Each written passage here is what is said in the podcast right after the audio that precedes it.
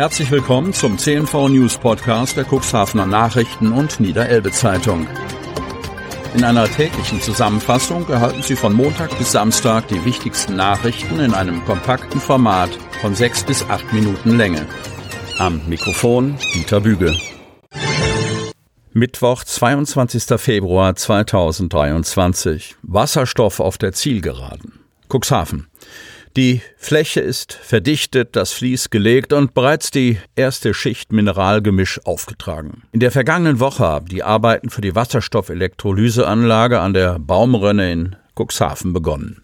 Insgesamt 3500 Quadratmeter werden in Sichtweite von Siemens Gamesa und den Offshore-Liegeplätzen für die Asphaltierung vorbereitet. Genug Platz auch für die von Unternehmer Jochen Kaufold geplante Wasserstofftankstelle. Im vergangenen Jahr wurde der Tourneo GmbH Geschäftsführer Jochen Korfold für dieses Projekt bereits mit dem Preis Wasserstoff Innovation des Jahres ausgezeichnet. Die meisten anderen Projekte im Bereich Wasserstoff seien häufig nur Ideen. Wir schaffen hier aber bereits etwas, das im alltäglichen Leben eine Rolle spielen wird, sagt der Unternehmer. Auch die geplante Wasserstofftankstelle soll zukünftig auf dem Grundstück stehen. Bis zu einer Tonne Wasserstoff am Tag sollen hier noch in diesem Jahr produziert werden, verspricht sich Kaufhold. Doch dabei soll es, wenn es nach dem Cuxhavener Unternehmer geht, nicht bleiben. Schon sehr bald wird die Produktion von einer Tonne Wasserstoff zu wenig sein, da die Nachfrage stetig steigt. In Zukunft soll die Produktion von Wasserstoff in Cuxhaven vervielfacht werden. So schnell und so viel wie erforderlich ist. Es sei klar erkennbar, dass der Markthochlauf tatsächlich stattfindet. Das bestätigt auch die hohe Nachfrage nach unserem Wasserstoff, freut sich Kaufhold. Die geplante Tonne am Tag sei bereits vollständig über Vorverträge und Absichtserklärungen verkauft und immer wieder gebe es neue Anfragen, teilt der Unternehmer mit. Mann bei Karnevalsfeier verletzt. Geversdorf. Über 500 Menschen feierten am Wochenende in der Osterhalle in Geversdorf die Preismaskerade 2023. Die meisten von ihnen friedlich. Für einen Karnevalsfreund endete die Feier im Krankenhaus. Die Polizei ermittelt wegen gefährlicher Körperverletzung. Wie Stefan Herz, Sprecher der Polizei Cuxhaven, bestätigt, kam es in der Nacht auf Sonntag bei der Veranstaltung zu einem Streit zwischen zwei Männern. Dabei wurde ein 19-Jähriger aus der Wingst mit einem Gegenstand am Hals verletzt und ins Krankenhaus gebracht. Ob es sich bei dem Gegenstand um ein Messer handelte, ist unklar. Das ist Gegenstand der Ermittlungen, sagt Herz. Nach Informationen unserer Zeitung befindet sich der Verletzte immer noch im Krankenhaus. Der Angreifer ist der Polizei bekannt. Dabei handelt es sich laut Herz um einen 20-jährigen Kadenberger. Diebe bauen Elektronik aus Traktoren aus. Kadenberge. Hochwertige Elektronik haben Diebe in Kadenberge gestohlen. Die Täter bauten die Bedienmonitore von insgesamt vier Traktoren aus. Die Taten hatten sich bereits zwischen Sonnabend 11. Februar 18 Uhr und Montag 13. Februar 7 Uhr ereignet, wie die Polizei mitteilte. Dabei nahmen die Unbekannten vier Ackerschlepper der Marke New Holland auf einem Betriebshof in der Schmiedestraße ins Visier. Die Fahrzeuge wurden zielgerichtet angegangen, erklärte ein Polizeisprecher.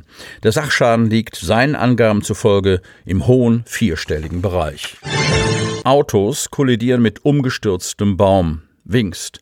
Am Montagabend zogen mehrere starke Sturmböen und starker Regen durch den Raum Wingst. Um 19.51 Uhr wurde die Feuerwehr Wingst zu einem umgestürzten Baum gerufen, der auf der B73 Staderstraße Schaden angerichtet hatte.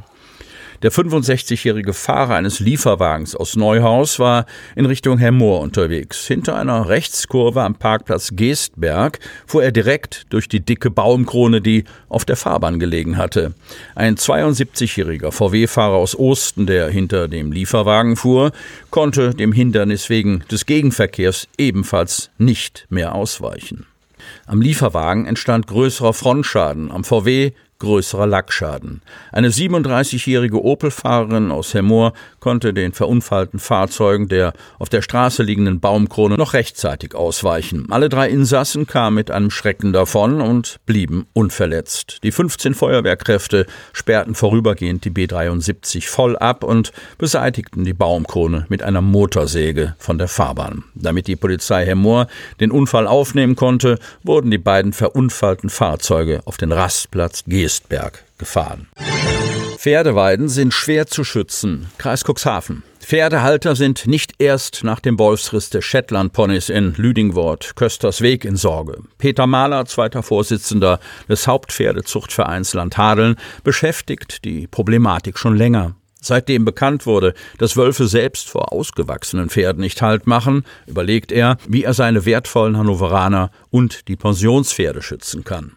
Schließlich laufen die Wölfe überall und die Population nehme immer mehr zu. Da schickt man seine Pferde schon mit gemischten Gefühlen auf die Weide. Vor allem, wenn die Fohlen da sind, ist man in Sorge, sagt der Neuhäuser. Weil Pferde schließlich Fluchttiere seien, gäbe es die Besorgnis, dass sie bei einem Wolfsangriff durch die Zäune gehen. Aber es gäbe schließlich keine Alternative. Pferde gehören raus auf die Weide. Bis zu 100 Pferde, inklusive Pensionstiere, hat Peter Mahler auf seinen verschiedenen Weiden in der Region laufen. Diese sicher vor Wolfsangriffen einzuzäunen, sei schlichtweg unmöglich, viel zu kostenintensiv und darüber hinaus gefährlich. Er erläutert, während ein Wolfszaun die ersten Drahtlitzen möglichst schon in Bodennähe haben müsse, sei dies für Pferde verhängnisvoll. Denn bei Pferden muss der Draht möglichst hoch liegen, weil sie sonst zu leicht mit ihren Beinen hineingeraten und sich dabei die Sehnen verletzen, zum Beispiel wenn sie im Sommer Fliegen verscheuchen. Da hätte man mehr Verluste bei den Tieren, als wenn der Wolf sie reißen würde. Vor einem wolfsicheren Zaun müsste zu Schutzzwecken also ein weiterer errichtet werden, der pferdegerecht sei. Das könne keiner leisten, selbst wenn es gefördert würde. Sie hörten den Podcast der CNV Medien. Redaktionsleitung Ulrich Rode. Produktion Win Marketing, Agentur für Text- und Audioproduktion.